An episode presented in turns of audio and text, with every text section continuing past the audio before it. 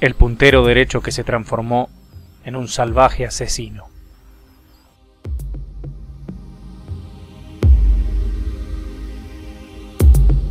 El 29 de mayo de 1989, el Estadio San Martín de Mar del Plata mostraba una muy buena concurrencia. Se enfrentaban dos equipos que atraían espectadores por distintos motivos. Deportivo Norte por su buen juego, Alvarado por su natural imantación a la zona baja de la ciudad.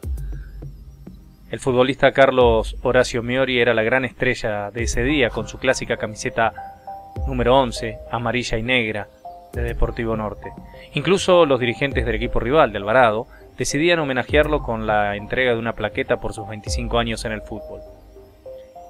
Todo estaba dado para una fiesta, pero hubo alguien que lo arruinó. Un jugador de Alvarado le iba a poner fin a la exitosa carrera de Miori al fracturarlo en una entrada que los cronistas de aquella época calificaron como dura e innecesaria. Ese jugador resultó ser Daniel El Chavo Colman, un puntero derecho diminuto caracterizado por su velocidad, su cabello con rulos pequeñísimos y un exceso en la enjundia llamativo para un atacante. El resto de su campaña en el fútbol local la realizó con la inconstancia propia de los jugadores amateurs, que deben compartir su tiempo deportivo con un trabajo que les reporte la forma de ganarse la vida.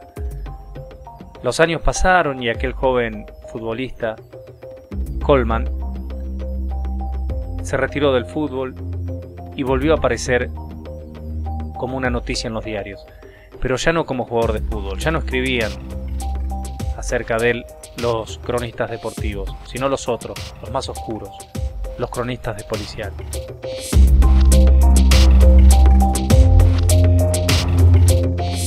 Veinticuatro años después de aquel partido en el que quedaría marcado para siempre, Coleman aparecía nuevamente en los diarios, pero esta vez protagonizando un homicidio como pocas veces se había visto en Mar del Plata, en la zona, en Santa Clara del Mar.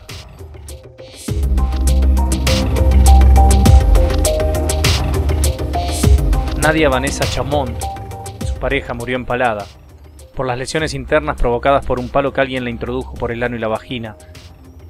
Alguien que fue plenamente e inmediatamente identificado como Daniel Chavo Colman. Pero para comprender por qué sucedió aquello, cómo era el contexto de un núcleo familiar absolutamente inaudito, irregular, disfuncional, se debe remontar el tiempo como quien busca en el nacimiento de un río distinguir las cualidades de su desembocadura. Coleman llegó a Mar del Plata cuando tenía 11 años, después de que su padre fuera trasladado a esta ciudad por cuestiones laborales. El primer trabajo que tuvo fue en un campo de golf. Era caddy. Se las arreglaba para llevar los palos de los jugadores, amateur y profesionales. Ya al mismo tiempo, Apenas entrada la adolescencia se le veía en condiciones de buen futbolista, y su debut en el Club Alvarado, uno de los más populares de Mar del Plata, no tardó en llegar. Tampoco sus primeros vestigios de una violencia inherente que tuvo su primera y lamentable manifestación en aquella patada a la leyenda del fútbol local en el año 89. El acceso a la marihuana y al alcohol era moderado para Coleman, pero real ya por esos tiempos. Su vida sin llegar a ser un descontrol era bastante díscola, pese al pedido de sus padres, de sus compañeros de fútbol, de otros parientes, de amigos. Dejó la escuela secundaria, aunque no para siempre porque ya de más grande la culminaría en un bachillerato para adultos. Al llegar al año 1993, Coleman había dejado a una novia que tenía e iniciado una nueva relación con Andrea Alcaraz. Tiempo después se enteraría de que la novia abandonada estaba embarazada y decidiría no hacerse cargo de ese hijo, su primer hijo. Lo cierto es que el romance con su nueva novia, con Andrea Alcaraz, que por entonces tenía 23 años, se consolidó en base a un amor mutuo, pero acabó trágicamente meses después, cuando Colman manejaba su motocicleta por la ruta 11 rumbo a Miramar. Esa noche, un automóvil los colisionó y tanto Colman como Alcaraz salieron despedidos, cayeron pesadamente sobre el pavimento. Alcaraz no sobrevivió. Tras una larga convalecencia en el hospital intersonal, Coleman logró recuperarse y volvió a jugar al fútbol. En el año 96 sufrió un golpe en la cabeza durante un partido que le ocasionó una conmoción cerebral y debió volver a aquel hospital intersonal en el que había pasado sus peores días. El fútbol parecía estar apagándose en su vida y aunque siguió jugando, en clubes menores de Mar del Plata, un trabajo bien pago en el rubro de los aparatos de aire acondicionado lo terminó de alejar de cualquier sueño de profesionalismo en el deporte y también lo introdujo en un mundo distinto, en el de los viajes.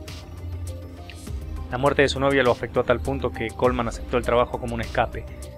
Viajaba muy seguido y según lo que él mismo declaró ante los peritos psiquiátricos, se dio cuenta de que le gustaba más estar con prostitutas que intentar una nueva relación. Y cuando no eran prostitutas, eran mujeres marginales, vulnerables. Así fue como conoció a Chomón, quien sin llegar a ser una prostituta tenía, al igual que Coleman, una vida licenciosa y con problemas de adicciones. Incluso muchas veces obtenía dinero a cambio de sexo y eso Coleman lo dejaba pasar, al punto de proponer vivir juntos en una vivienda de la calle Ituzaingó de Mar del Plata, donde también vivían los padres de Chomón, o la Colo como la conocían a ella.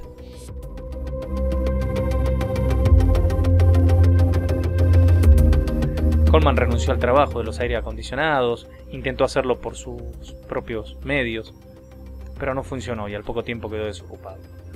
Su noviazgo con la Colo Chomón se tornó oficial y enfermizo, a la vez que comenzaban a llegar los primeros trabajos en una profesión que desconocía, la albañilería. Hacía changas, pero el alcohol ya había hecho daño en él y en la Colo Chamón. Cada día el chavo y la Colo destruían un poco más sus vidas, hasta que la idea de irse a vivir a Santa Clara del Mar, alejarse de todo, fue una realidad. Después de algunos años juntos llegaron los hijos. Fueron cuatro, aunque una bebé murió a los ocho meses. Ellos con los hijos eran muy distintos. Jamás les pegaban ni los maltrataban, pero muchas veces los nenes estaban solos, dijo una vecina de Santa Clara, que fue testigo de la violencia que surgía de adentro de esa casa. La vida de Colman y Chomón no pudo transformarse en algo mejor. Se mantuvo siempre en la oscuridad de las adicciones y de la violencia. En más de una ocasión, los vecinos de Santa Clara veían a la Colo lastimada cuando no estaba ebria. Coleman solía también mostrarse alcoholizado. En la investigación que llevó adelante el fiscal Rodolfo Moure quedó confirmado que Coleman tenía antecedentes por lesiones graves contra un hombre al que encontró en una situación íntima con la Colo Chomón. La relación era así, Chomón por mujer, por vulnerable, era la verdadera víctima. Incluso un asistente social que la atendió tras la muerte por enfermedad de la bebé aseguró que varias veces la vio lastimada y que ella no confirmaba nada, solo bajaba la cabeza y lloraba. Su estado de mujer alcohólica y golpeada no forjó un sentimiento de conmiseración en los vecinos, no hubo ayuda. Al contrario, en dos oportunidades la Colo Chomón fue denunciada por golpear a sus hijos y vender materiales de construcción entregados por el Estado, el asistente social comprobó que era todo mentira. No sé por qué no me quieren, dijo entre llantos la Colo Entre las amistades de la pareja estaba Alfredo López, un hombre de 60 años, que era el jardinero dueño de la casa de la calle Ciguantanejo 126, donde finalmente se desataría la tragedia, una vez que Colman viera lo que imaginaba, la relación ocasional entre López y Chomón. En los últimos años, cuando necesitaba algo de dinero, la Colo Chomón Ayudaba a López en trabajos de jardinería. A mí jamás me cobró por sexo, porque éramos amigos, dijo López. Para los investigadores está claro que entre ambos había un intercambio de intereses. En la tarde del 2 de junio del año 2013, Coleman se encontraba trabajando en una obra de construcción del barrio Santa Elena, a las afueras de Santa Clara del Mar. La Colo Chaumont le había prometido que al mediodía iba a acercarle algo de comida y así sucedió. No le resultó extraño al chavo Coleman que su concubina llegara acompañada por López. Por más que sospechara de una infidelidad, el chavo consideraba que la relación entre los tres, él incluido, era de amistad. Chamón lo saludó, le dio una bolsa con sándwiches que Coleman tomó sin dudas y con hambre. Otros albaniles se sumaron a lo que no fue solo un tentempié, un almuerzo. La reunión se transformó en la excusa para comenzar a beber Fernet con cola. Tomamos el que se llama Fernandito, contaría López en su declaración ante el fiscal. Entusiasmado por el alcohol, Coleman le preguntó a López si por la noche podían seguirla en su casa. Hacer un asado. Y López, al que le decían el loco, aceptó.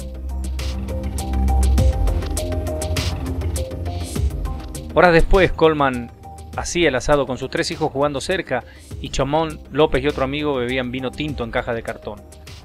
A las 2 de la mañana, con todos alcoholizados, Coleman sugirió acabar la velada y regresar a su casa. Los niños tenían sueño, pero la Colo Chomón le dijo que ella se quedaba a tomar la última caja de vino. Quedaba una sola en la heladera, dijo López. Coleman durmió a sus hijos y regresó. Los niños tenían 5, 8 y 9 años. Según explican los especialistas, el problema de consumo de alcohol de las esposas incrementa considerablemente su riesgo de ser maltratadas por su marido, independientemente de que él haya bebido o no. Esto no implica que haya que considerar como el factor más importante para su victimización el consumo de alcohol por parte de la mujer. La Colo Chomón estaba más vulnerable que nunca, eso querían decir. Estaba alcoholizada, y López también. Ambos empezaron a besarse hasta que la remera con la cara de Luca Prodan salió por los brazos de la Colo. Fue en ese instante que el chavo abrió la puerta. La primera trompada la recibió López en el rostro. Lo que siguió luego queda solo en la memoria de Coleman y en la sabiduría de los peritos de la policía científica. López dijo que cuando el chavo se llevó a la colo para el patio trasero de la casa, solo escuchó decir ¿Viste que yo te dije que andabas con él? Puta, ahora me voy a reír, yo de vos, le reprochó Coleman. Después López se encerró en la casa y fue vencido un poco por el miedo, otro poco por el alcohol hasta quedarse dormido. Ayúdame, se me va la colo. Le pegué pero no era para matarla. Habría gritado Coleman una hora más tarde y con chamón flácido en sus brazos. Cuando la policía llegó, tras ser avisada por un llamado que López hizo pidiendo el teléfono a un vecino, se enfrentó a una escena atroz. El cuerpo un tibio de Chomón sobre una cámara un exceso de todo, de lo previsible y de lo que está por fuera de cualquier acto de perversa imaginación. Coleman y López quedaron detenidos, acusados del brutal asesinato de la Colo. Dos semanas después, tiempo suficiente para ordenar las pruebas, López fue liberado. En el año 2015, el 17 de julio, el Tribunal Criminal 3 de Mar del Plata dictó sentencia contra el Chavo Colmo. Prisión perpetua.